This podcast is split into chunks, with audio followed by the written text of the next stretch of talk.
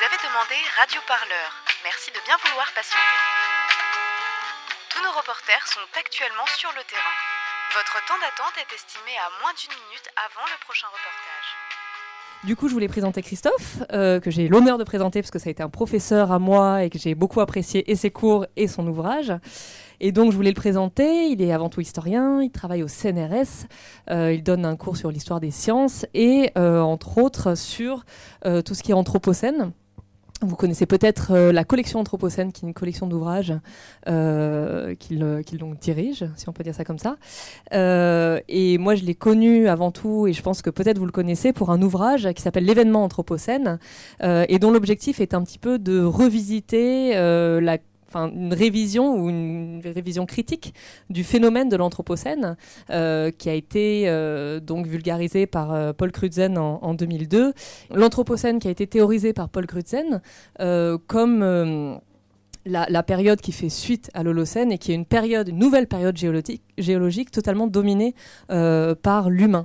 Et donc dans cet ouvrage, on a un peu une histoire euh, repolitisée contre une vision qui est totalement, qui serait linéaire de l'histoire, euh, contre une uniformité d'une humanité responsable du dérèglement climatique.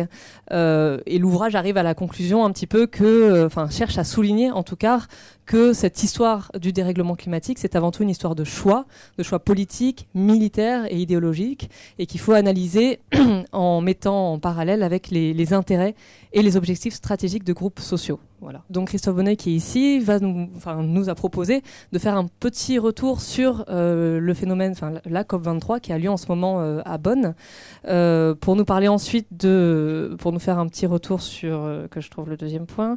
Ah oui, les alternatives passées euh, aux, aux énergies fossiles et leur marginalisation totale par le, le capitalisme fossile, et pour ensuite finir sur euh, les, les différentes luttes qui ont pu avoir lieu, notamment les luttes esclavagistes qu'il mettra en parallèle avec les luttes pour la justice climatique. Christophe? Bonjour.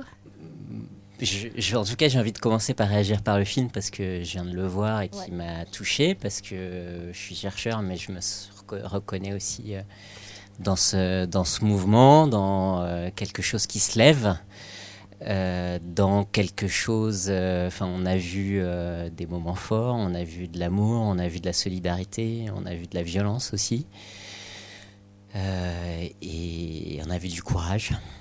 Et je crois, voilà, je crois qu'il y y a- vraiment, bravo pour le film. Je trouvais ça très fort. Et ce que je trouve euh, vraiment intéressant dans le, discours et la stratégie euh, du noyau euh, qui a lancé ça, que ce soit Alternativa euh, à partir de BC, dans Attack, dans les Amis de la Terre, parce que tout ça, ça s'est construit entre plusieurs organisations. C'est vraiment cette idée de marcher sur, les deux pieds. Euh, ça suffit pas de cultiver son jardin, il faut être dans une AMAP, il faut être à Enarcop, il faut, il faut, il faut, tout ça, tout ça. Euh, mais en même temps, malheureusement, euh, 5000 euros placés sur un compte en banque euh, normal, euh, ça pollue plus sur un an qu'un 4x4 qui roule toute l'année.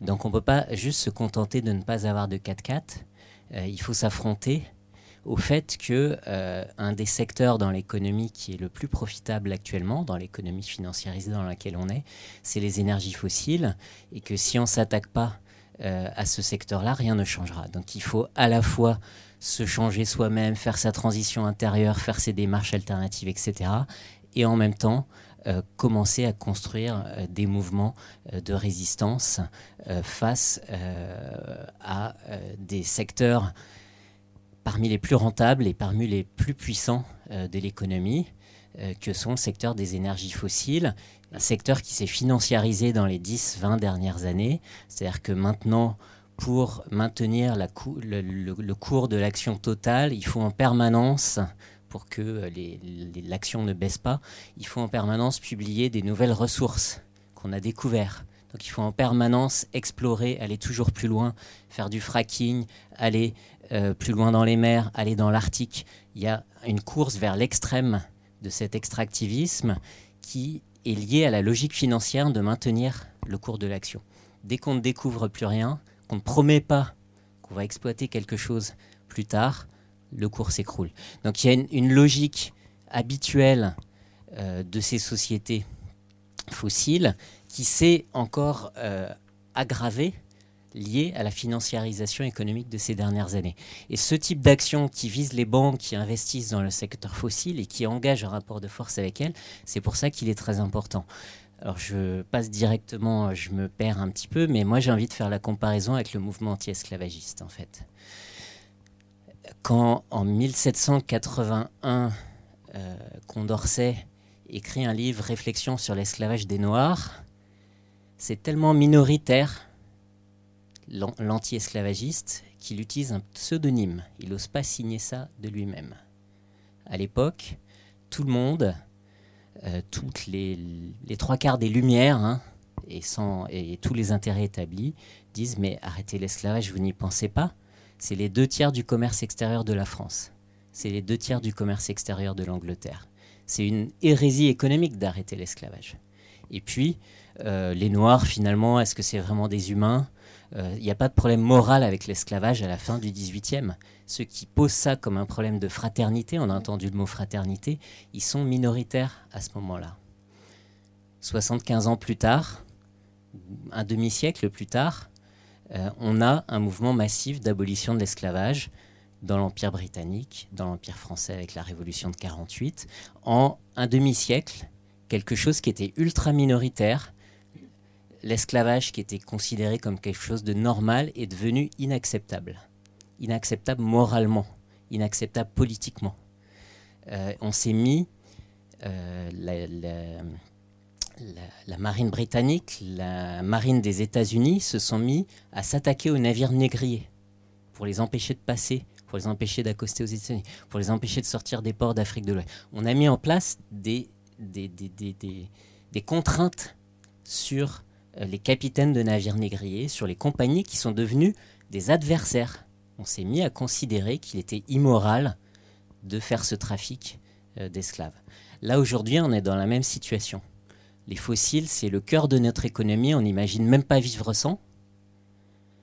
Et on a du mal à voir que c'est un problème moral avec les 250 millions de réfugiés climatiques qui sont prévus par les Nations Unies en 2050 chaque année. Actuellement, on est à 20 millions de réfugiés environnementaux par an. C'est déjà trois fois plus que les réfugiés de guerre. Et vous voyez ce que ça fait? Je vais faire une petite... Euh, pardon. Un petit... Excusez-moi, je suis assez ému en fait hein, par le film. vous voyez ce que ça fait pour l'Europe d'essayer d'accueillir un million de réfugiés syriens? Le bordel que ça a été, l'égoïsme, les 500, les, les 5000 personnes qui se noient dans la Méditerranée chaque année. On a été incapable de gérer politiquement, sans monter de l'extrême droite, sans monter des frilosités, un million de réfugiés euh, syriens. Là, c'est juste un apéritif, ce 1 million. C'est 250 millions, dont une bonne partie dans la bande qui va de Dakar au Moyen-Orient. Parce que c'est la zone sahélienne qui va être particulièrement frappée, parce que c'est le Moyen-Orient qui seront particulièrement affectés par le changement climatique et le réchauffement. Donc c'est aux portes euh, de l'Europe. Pour nous, ça veut dire des déstabilisations politiques, une montée des fascismes, peut-être de la guerre civile, peut-être tout ce que racontait Tchetch euh, en termes de, de, menaces sur la démocratie. C'est devant nous à très court terme, en fait, en lien avec la crise des ressources, en lien avec tous les conflits qui vont être générés par euh, la misère générée par les personnes qui sont obligées de quitter leur domicile à cause du changement climatique. En Asie, c'est une vraie pétaudière. Ils ont à l'Himalaya les glaciers qui fondent, ressources en eau qui diminuent, des tensions géopolitiques autour des barrages.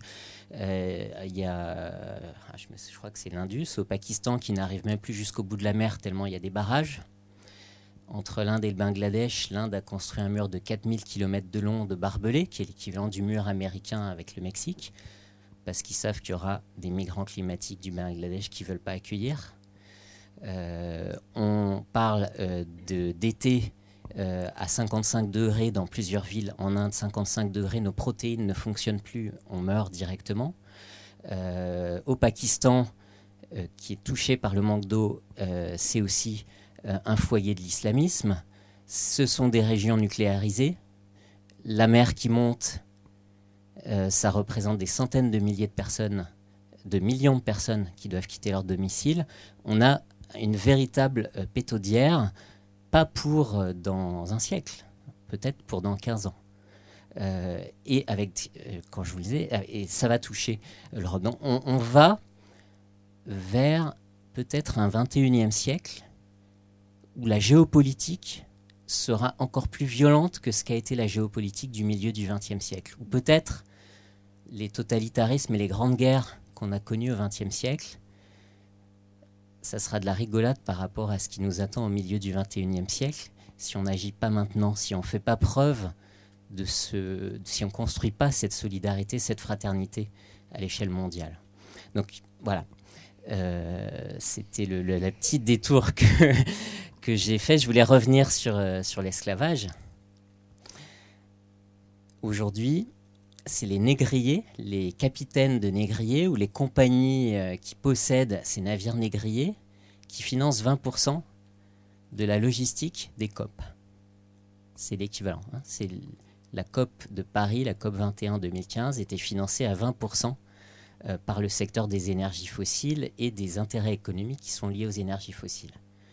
Donc toute la, négociation se fait sous contrôle, euh, sous lobbying de euh, ce secteur-là. C'est un peu comme si, à la conférence de Vienne en 1815, où il y a eu un premier accord pour sortir euh, un accord imposé par la puissance britannique euh, conquérante, hein, qui avait battu euh, Napoléon, etc., qui déclare qu'il veut supprimer la traite. Et c'est seulement dans les années et décennies suivantes que l'esclavage va être vraiment supprimé. Ben, c'est comme si à cette conférence de Vienne en 1815, il y avait eu euh, les intérêts négriers qui avaient été là pour essayer euh, de lutter contre euh, l'abolition de l'esclavage.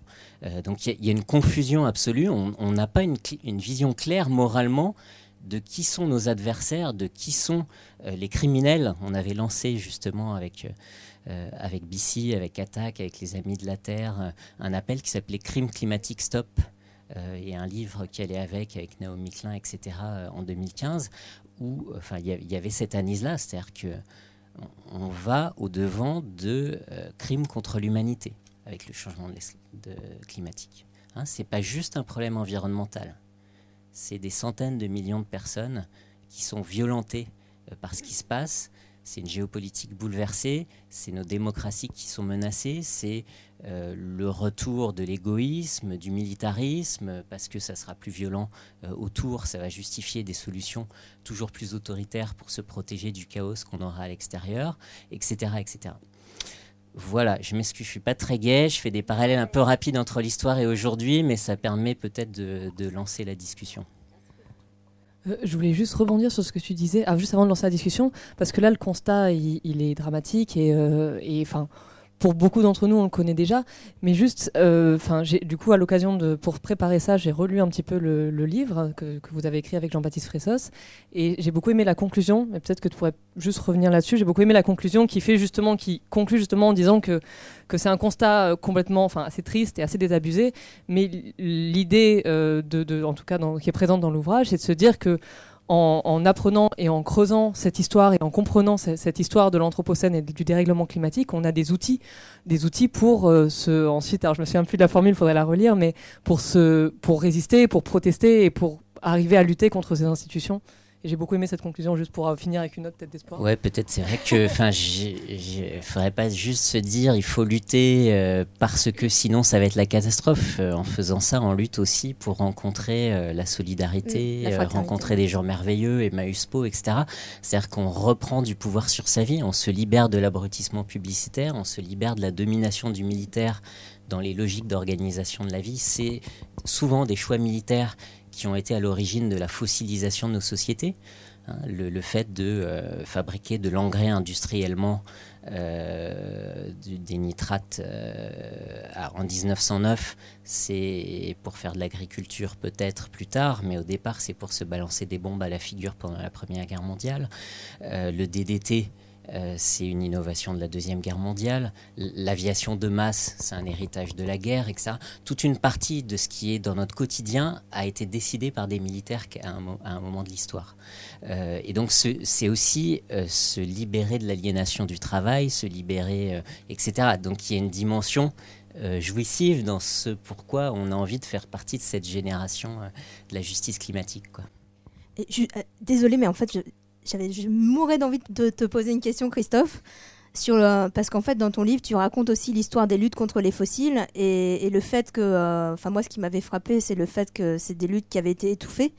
Et j'ai l'impression qu'on revit aujourd'hui ça, c'est-à-dire que euh, Pau, ça n'a absolument pas été relayé, c'est une histoire qui n'est absolument pas connue.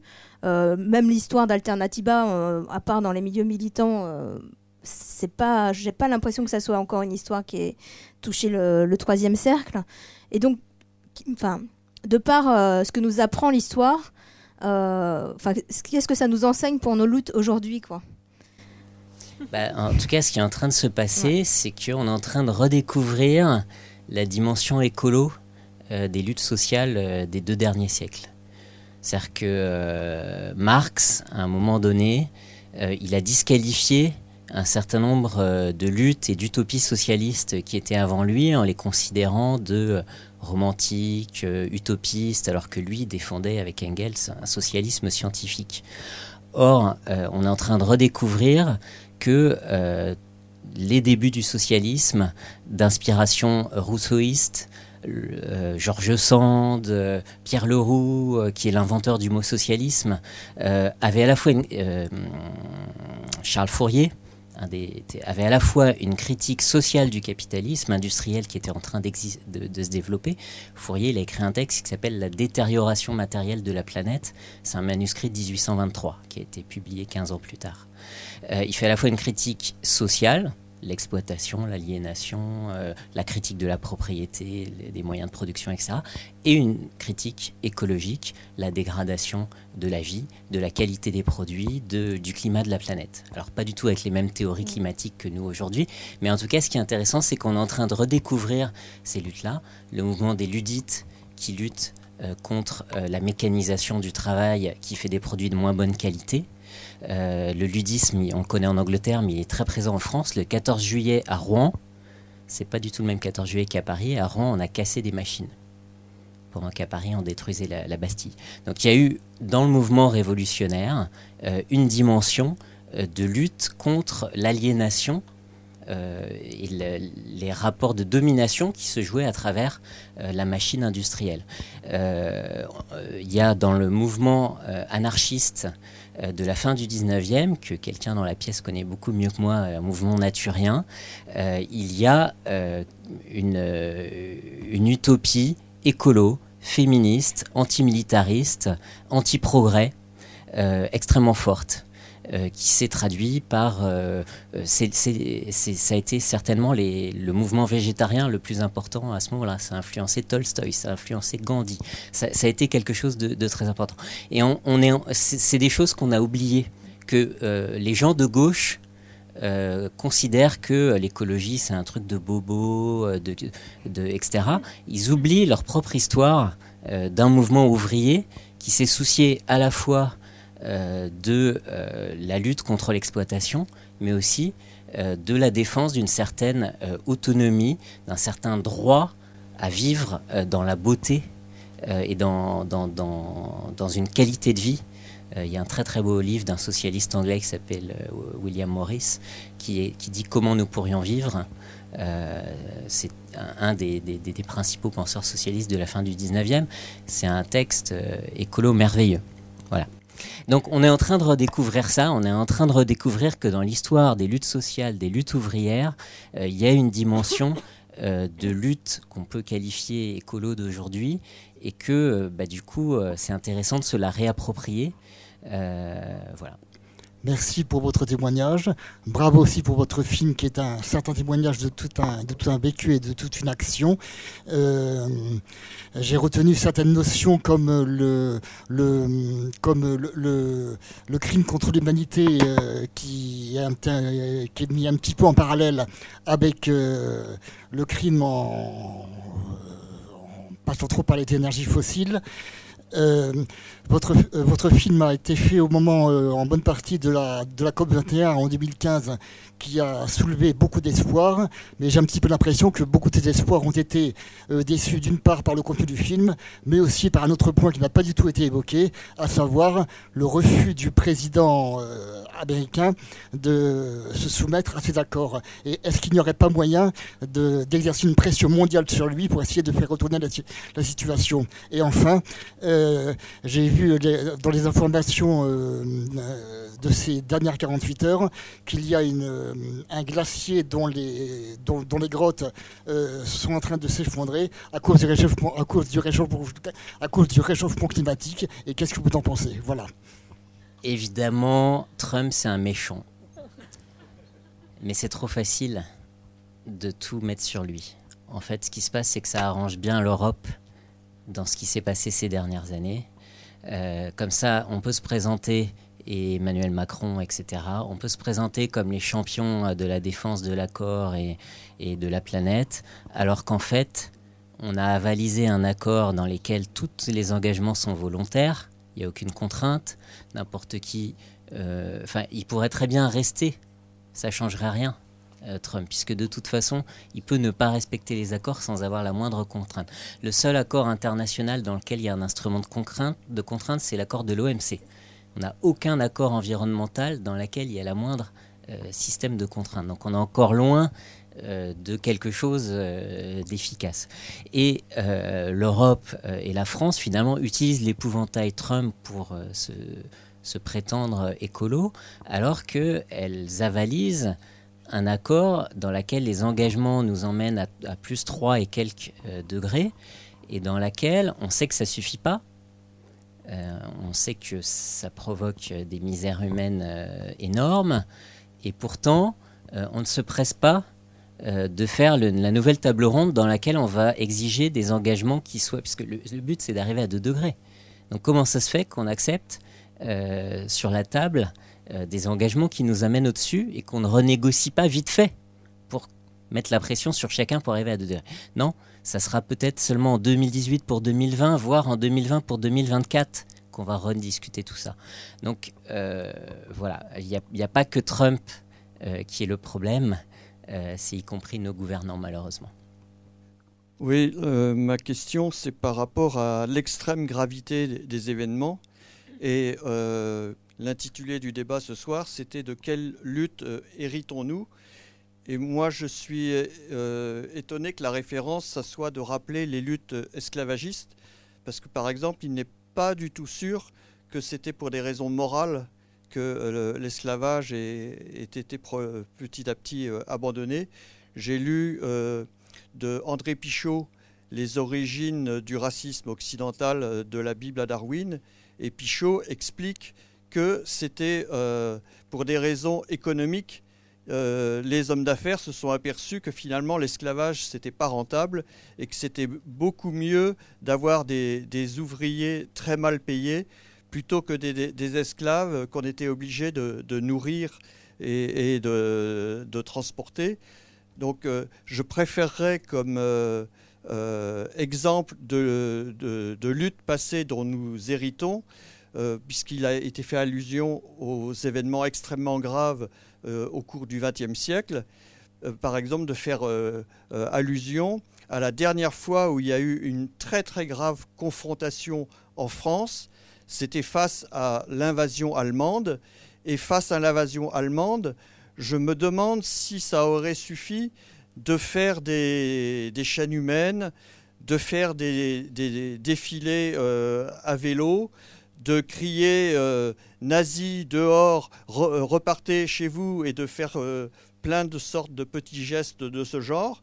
Et je trouve qu'on aurait intérêt à interroger les derniers survivants de la résistance pour savoir comment euh, résister et être efficace contre un ennemi beaucoup plus dangereux que les nazis des années 40, parce que maintenant c'est un ennemi euh, mondial et euh, son délire de puissance, on pourrait situer l'origine à au moins 6000 ans c'est-à-dire les débuts des cités-États, les, débuts du délire de puissance.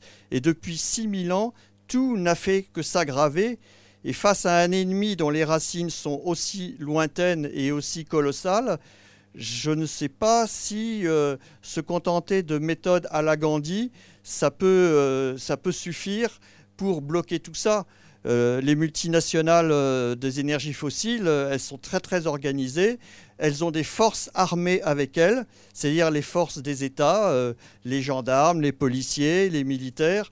et j'aurais, ironiquement, je dirais comme Staline, le Vatican, combien de divisions? Et donc, les écolos, combien de divisions? Euh, quels sont les rapports de force euh, les uns en face des autres? J'ai l'impression que une astuce de l'État, c'est peut-être de distiller parmi nous des, histoires de violence, non-violence, pour nous désarmer et nous rendre euh, gentils boy scouts bisounours. Et finalement, on ne fait pas très peur aux multinationales avec cette forme de combat. Donc, réécoutons les résistants et en plus, le contexte est beaucoup plus difficile qu'en 1940. En 1940, on pouvait euh, rentrer dans le métro et faire une action. Maintenant, il y a des caméras partout. Maintenant, hélas, on s'est tous équipés de portables et de smartphones. Donc, même quand c'est éteint, on est localisable à 20 mètres près. Donc, c'est beaucoup plus difficile de lutter maintenant qu'en 1940. Donc, quel est le rapport de force? Merci. Alors on est bien d'accord que euh, face au nazisme, faire des chaînes humaines, euh, effectivement, euh, c'est pas du tout la bonne stratégie. Aujourd'hui, on pense qu'en France, on n'en est pas encore là, l'objectif c'est de réveiller une masse, une masse, une masse de gens qui est endormie. Et c'est un processus de mobilisation qui a été mis en place.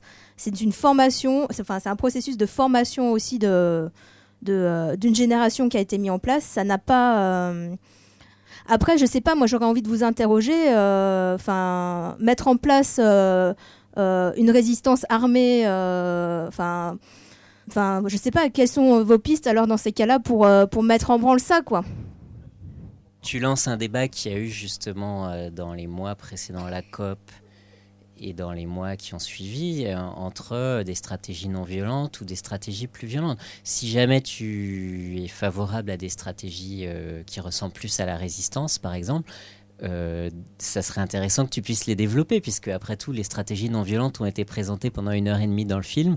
Donc allons-y et puis on pourra débattre, ça serait intéressant. Enfin. Oh, mais c'est toujours délicat et difficile publiquement d'évoquer euh, des, actions euh, beaucoup plus offensive. Euh, je salue évidemment le russe qui a tué M. de Margerie, le patron de Total, mais il n'avait il pas fait exprès. Et quand il y a eu son enterrement... Qu'est-ce que ça a changé? Quand il y a eu son enterrement, j'ai regretté que le cercueil de M. de Margerie ne soit pas euh, subtilisé discrètement et, que de façon à placer dans son cercueil 150 euh, kg de TNT pour faire exploser ça devant tout un parterre d'hommes politiques et d'hommes d'affaires qui sont absolument puants. Je pense qu'il faut rendre la vie actuellement de M. Pouyanné le PDG euh, de Total, il faut rendre sa vie absolument infernale. Et avant de tuer, je suis, je suis favorable à une euh, technique qui s'appelle naming and shaming, c'est-à-dire on nomme et on fout la honte. C'est exactement ce qui se passe avec les chaises. Dès qu'il y a des, responsables, on en a vu quelques-uns devant la réunion de, de Pau, eh ben, il faut absolument que ces gens-là soient photographiés, que, leur, euh, que tout soit mis sur Internet. On voit leurs photos, leur nom, leur adresse personnelle, l'immatriculation de leur voiture et le code d'entrée de leur appartement. Juste pour vous répondre directement. Je trouve que c'est très important. mais là, on est loin de la lutte armée. Là, on est loin de la lutte armée, excusez-moi.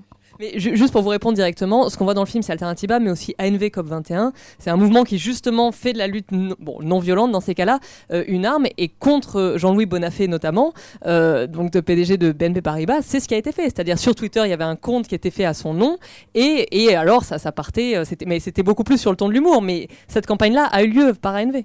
Quand on a commencé le tournage de ce film, euh, enfin quand on a commencé à rencontrer les Basques, c'était en l'été 2014. Ils étaient dans une campagne euh, contre la Société Générale pour euh, les faire faire pression pour qu'ils se retirent du projet de financement d'une grosse mine, de la plus grosse mine de charbon en Australie, qui été le projet Alpha Coal.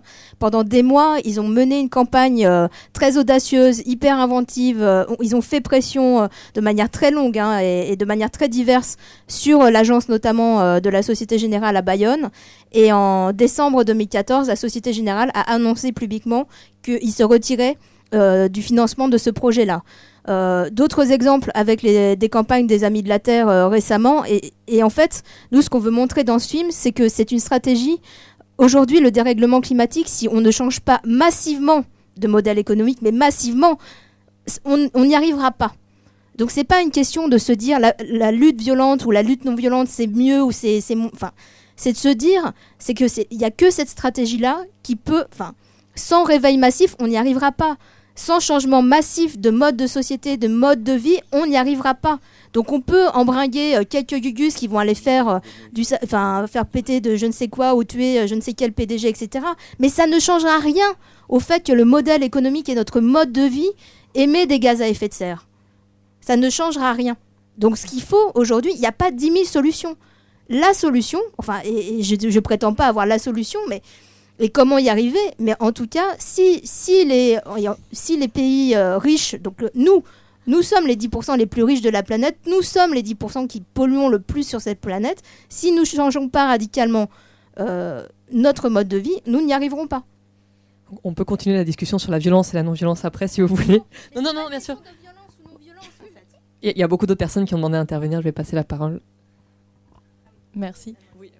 Moi, je me posais plus une question sur euh, avant l'action, en fait, sur comment euh, la mise en branle de potentiellement des actions et donc plutôt à partir des idées. Et vous disiez qu'on venait de, enfin, qu'on redécouvrait des, idées euh, du siècle dernier. Et enfin, je trouve que c'est vraiment le cas. Enfin, en tout cas pour pour ma part, moi, je redécouvre plein de, mouvements et de et de pensées de ce moment-là, qu'ils soient socialistes, anarchistes et même écologistes. Et en fait, du coup, j'ai l'impression que euh, ces dernières années, au contraire, on a plutôt été dans un vide de pensée et que ça commence à, se, enfin, que ça commence à se structurer un petit peu et qu'il y a des choses qui sortent. Et je me demande, en tant qu'historien, ça peut être intéressant de voir euh, justement cette, bah cette évolution des pensées. Et est-ce que peut-être aussi c'est la mise en branle de diverses pensées, pas d'accord, euh, en, désaccord les unes avec les autres, mais qui permettent d'en construire d'autres différentes, qui peuvent mettre en, marche des actions, bah, comme on l'a vu au début du XXe siècle, avec quand même pas mal d'avancées sociales euh, finalement. Alors, euh, j'ai l'impression que on a eu dans les années 70, à la fin des années 60 et dans les années 70, dans, en lien avec le 68 ardisme en France, la lutte contre la guerre du Vietnam aux États-Unis, les droits civiques, la naissance d'un mouvement écolo euh, qui a été important, qui a marqué des points, qui a fait peur euh, à certains intérêts, qui a suscité la création de ministère de l'environnement partout, euh, la conférence de Stockholm en 72, etc., etc. mais qui a subi un certain nombre d'échecs et de contre-feux. L'échec en France, c'est le 77, la manif contre le nucléaire, un mort, le programme nucléaire qui continue. C'est le développement durable, euh, qui nous fait croire qu'on peut continuer dans la croissance tout en étant écologiquement vertueux. Ça va être le greenwashing, la reprise en main euh, des programmes des Nations Unies par des intérêts économiques. Et notamment, il y a une grande bataille euh, pour contrôler aux Nations Unies le comportement social et écologique des entreprises transnationales qui a été lancée après le, le coup d'État au Chili en 73, où on s'est aperçu que ITT, une multinationale américaine, avait contribué euh, au coup d'État. Du coup, ça a lancé toute une réflexion aux Nations Unies pour essayer de mettre des règles au fonctionnement des multinationales. C'est une bataille qui a duré 20 ans. Ça s'est terminé par un échec et par une logique d'autorégulation des entreprises. Euh, les chartes euh, de bonne conduite, la RSE, etc. C'est une défaite idéologique finalement de toutes les tentatives de réguler le, le, fonctionnement de l'économie mondiale, si on veut. Et aujourd'hui, cet échec ou ce reflux des, luttes et des mouvements écolos, euh, il devient de plus en plus visible. Euh, ça se voit électoralement, les Verts se sont écroulés, il n'y a plus finalement de partis qui portent ça de façon forte. Euh,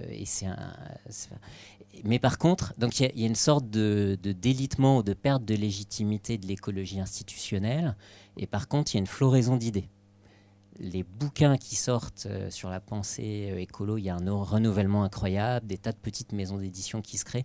Il y a ma collection, mais il y en a plein d'autres euh, maisons, maisons d'édition. il y a une diversification des positionnements. Euh, entre l'écologie euh, version Pierre Rabhi et l'écologie version Deep Green Resistance, euh, résistance verte, qui vient de, sortir deux trois livres récemment, entre la décroissance et le capitalisme vert.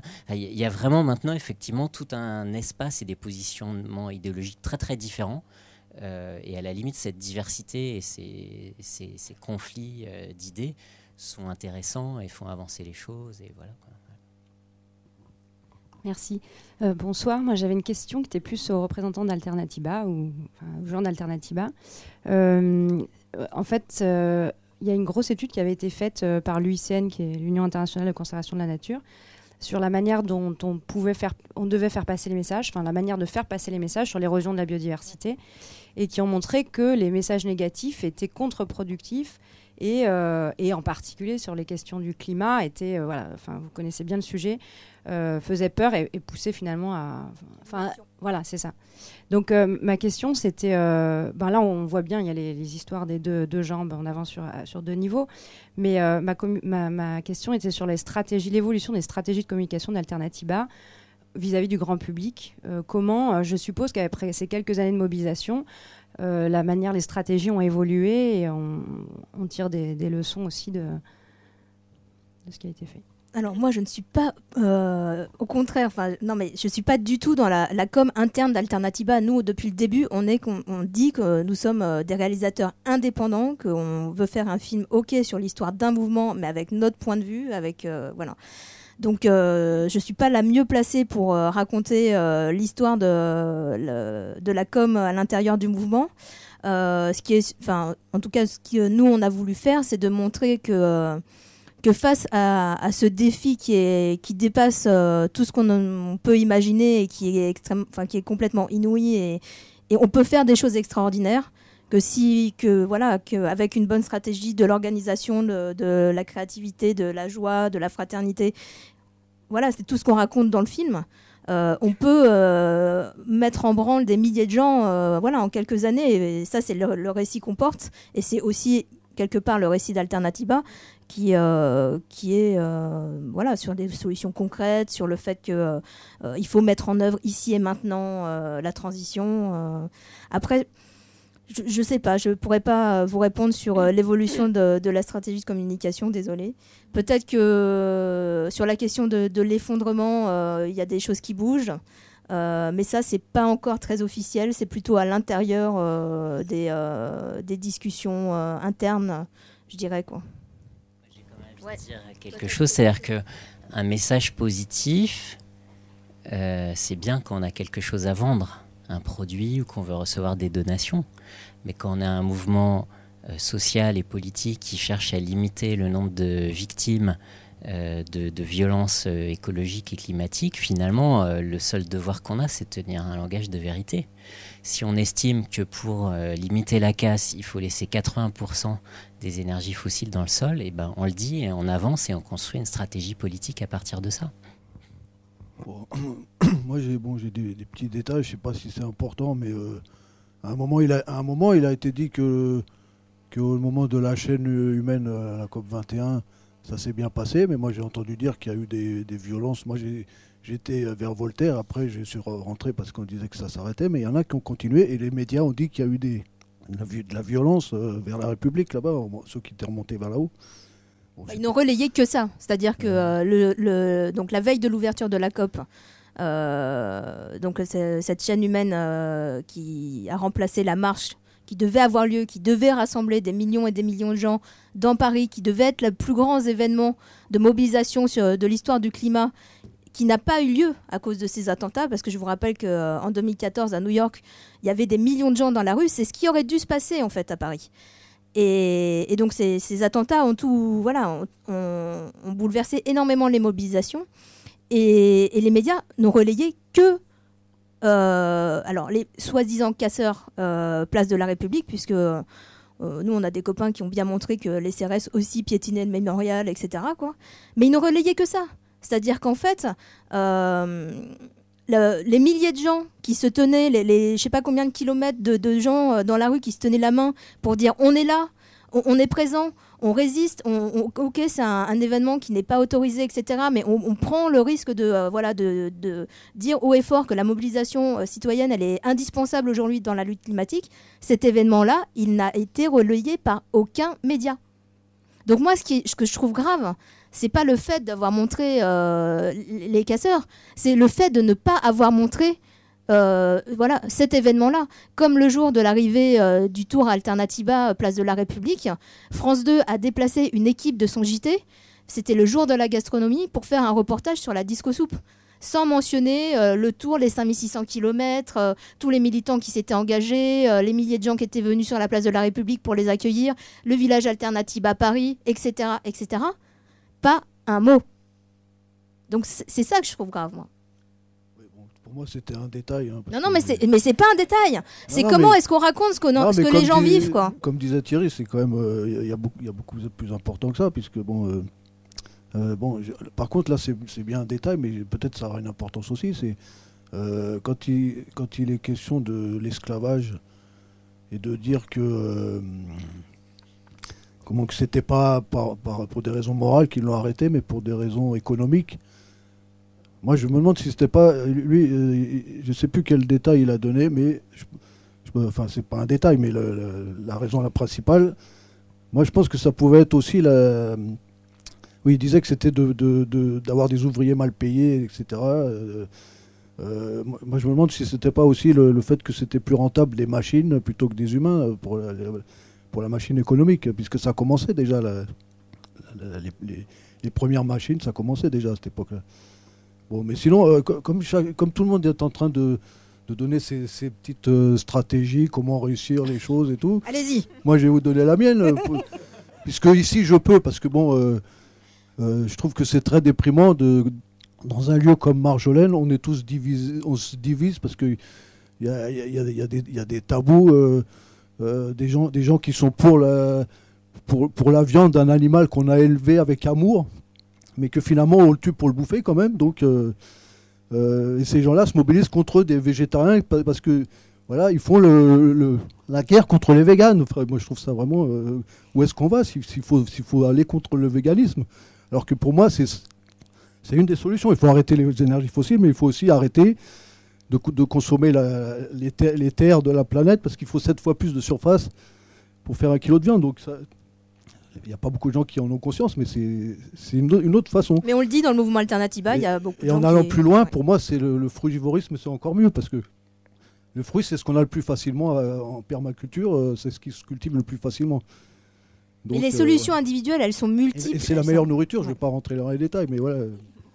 Nous, ce qu'on se dit, ce qu'on se désespère, c'est le manque de stratégie collective, politique. Et c'est cette deuxième jambe aujourd'hui sur laquelle il faut passer, faire passer notre mouvement. C'est de je fais ma part, ça c'est extra, extrêmement important. Mais le slogan d'Alternativa, c'est nous sommes une force immense. C'est comment on passe de je fais ma part à nous sommes une force immense. C'est là aujourd'hui l'enjeu. Bonsoir.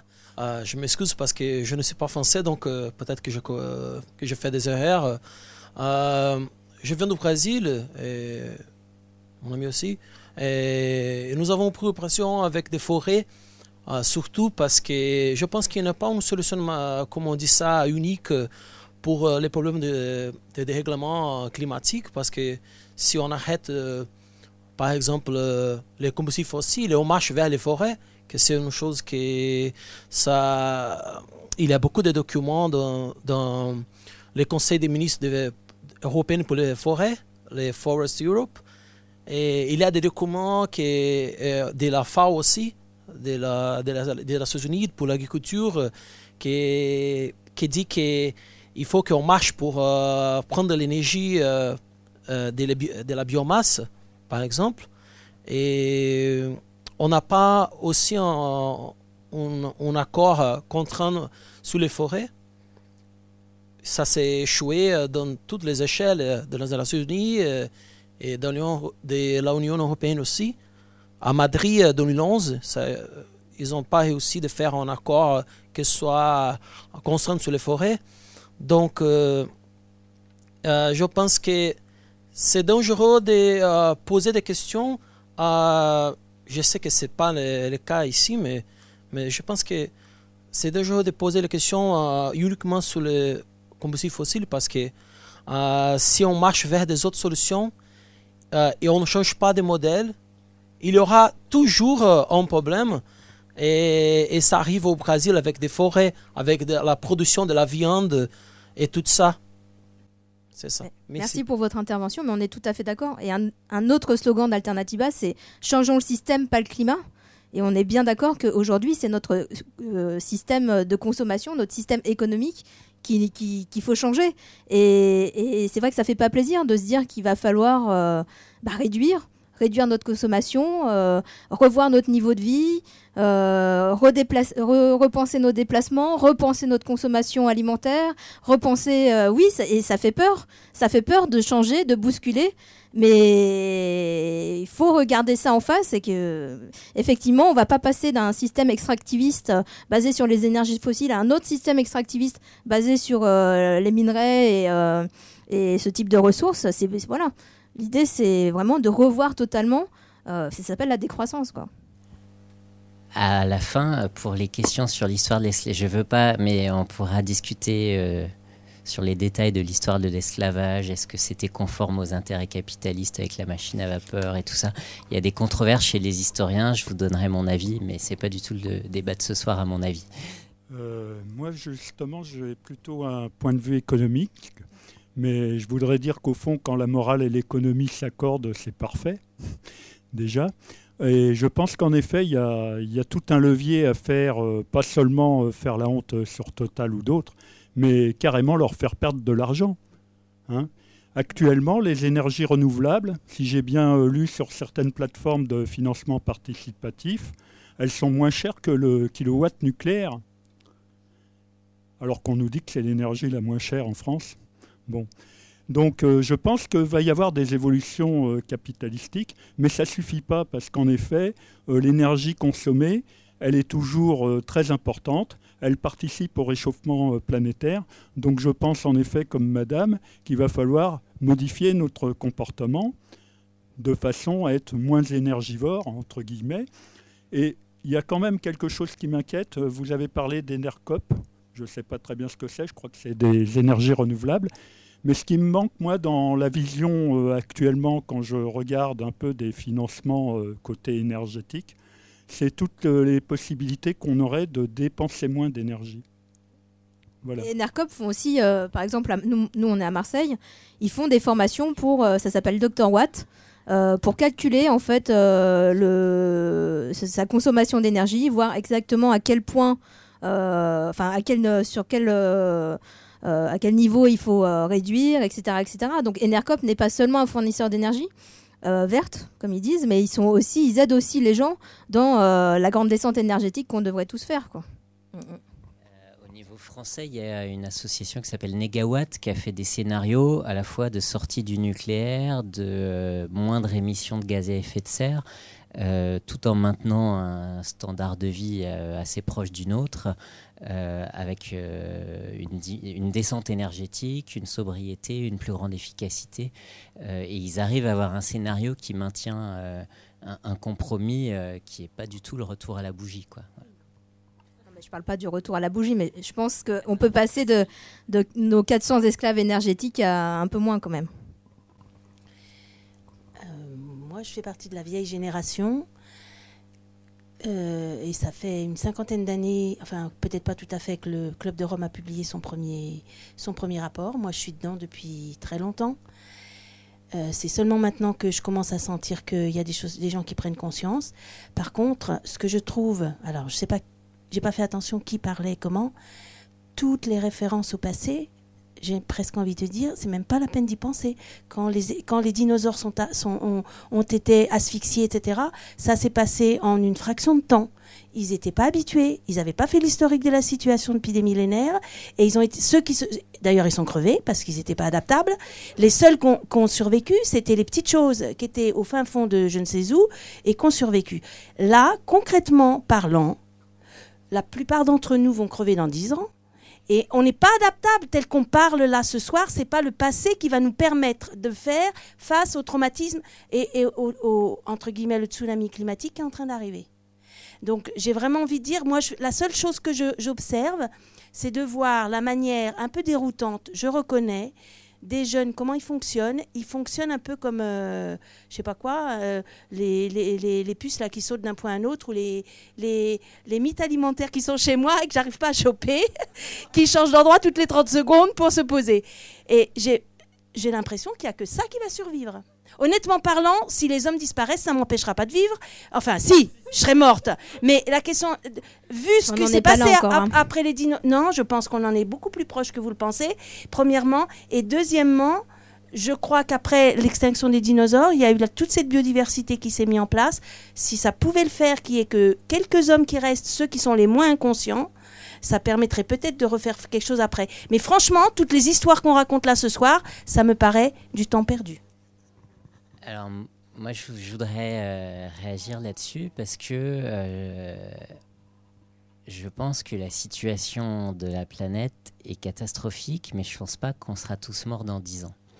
Et je pense que de raisonner en termes de fin de l'espèce humaine ou de fin même de la civilisation industrielle, c'est une espèce de grande généralisation qui dramatise les choses qui fait comme si on était tous égaux à bord du Titanic, alors que c'est pas vrai. Il y en a qui ont des canaux de sauvetage et il y en a qui n'en ont pas.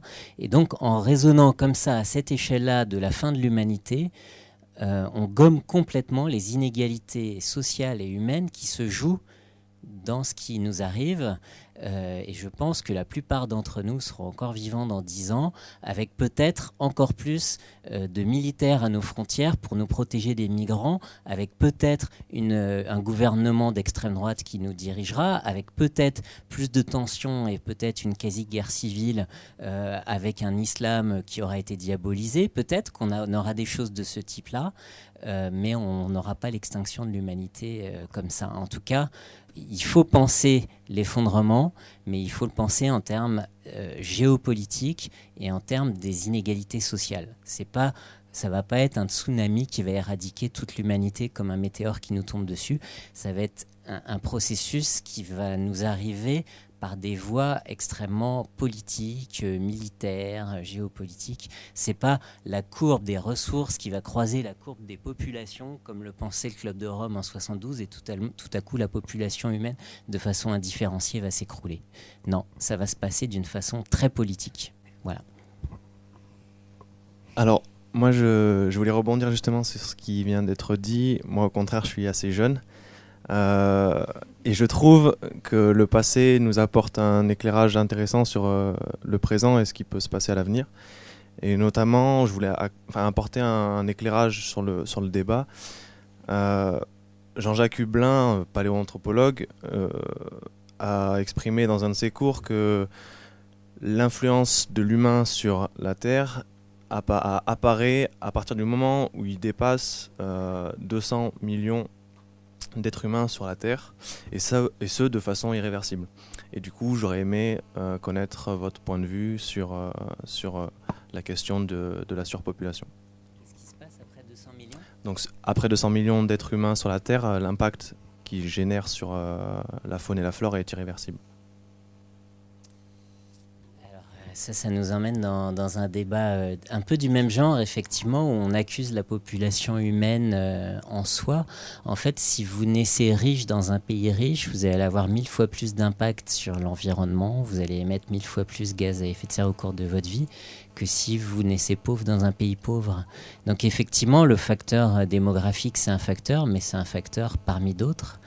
et donc, il faut avoir la discussion globalement. Euh, plutôt que de culpabiliser l'espèce humaine en tant qu'espèce humaine. C'est, ça qui me gêne dans, ce débat. D'accord, ayons une discussion sur euh, euh, comment on va contrôler notre démographie, mais pour que cette discussion soit possible, il faut d'abord poser le préalable du droit égal de chaque personne humaine qui naît sur la planète à avoir un droit égal à vivre et donc à avoir une empreinte environnementale égale peut pas y avoir des gens qui ont une empreinte environnementale mille fois supérieure à d'autres.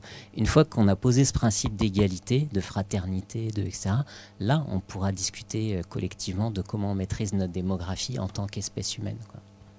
Mais alors 200 millions, je ne peux pas vous dire euh, à ce moment. Si c'est le cas, c'est trop tard. Euh, à moins qu'il y ait d'autres questions, on va, devoir, interrompre le débat parce qu'il commence à être un tout petit peu tard. Alors, juste une info. Donc, euh, ce, film-là, il a une toute petite sortie. On a encore, euh, on a eu la bonne nouvelle d'apprendre qu'il allait être reprogrammé la semaine prochaine, mais seulement une séance par semaine, contrairement à deux séances cette semaine. Donc, je vous invite vraiment à en parler autour de vous, euh, parce qu'il risque d'être vite déprogrammé, et je trouve ça vraiment très très triste, quoi. Donc euh, n'hésitez pas à regarder le programme. Euh, alors je ne sais pas s'il a été encore mis en ligne de la semaine prochaine, mais il y a plein plein. Enfin voilà, tous les soirs des, rencontres euh, comme celle qu'on a, qu'on vient de vivre avec Christophe Bonneuil. donc voilà, merci à vous de faire circuler la parole autour de ce film. Voilà. et, je voudrais juste, excusez-moi, je voudrais juste finir en vous disant que on a parlé de Trump comme gros méchant euh, et du parallèle qu'il peut y avoir quand même avec Macron. Euh, le 12-12, euh, Macron organise un, sommet, un parallèle entre la finance et l'écologie. il y a beaucoup de mobilisations qui s'organisent pour protester un petit peu contre cette arnaque. N'hésitez pas à venir nous en parler, on a plein de trucs à vous proposer. Et surtout, l'année prochaine, ils refont un tour mais cette fois-ci de Paris à Bayonne avec un gros alternative à, Bayonne. Donc euh, voilà, n'hésitez pas, il y a besoin de monde. On lâche rien. Merci. Radio Parleur, le son de toutes les luttes.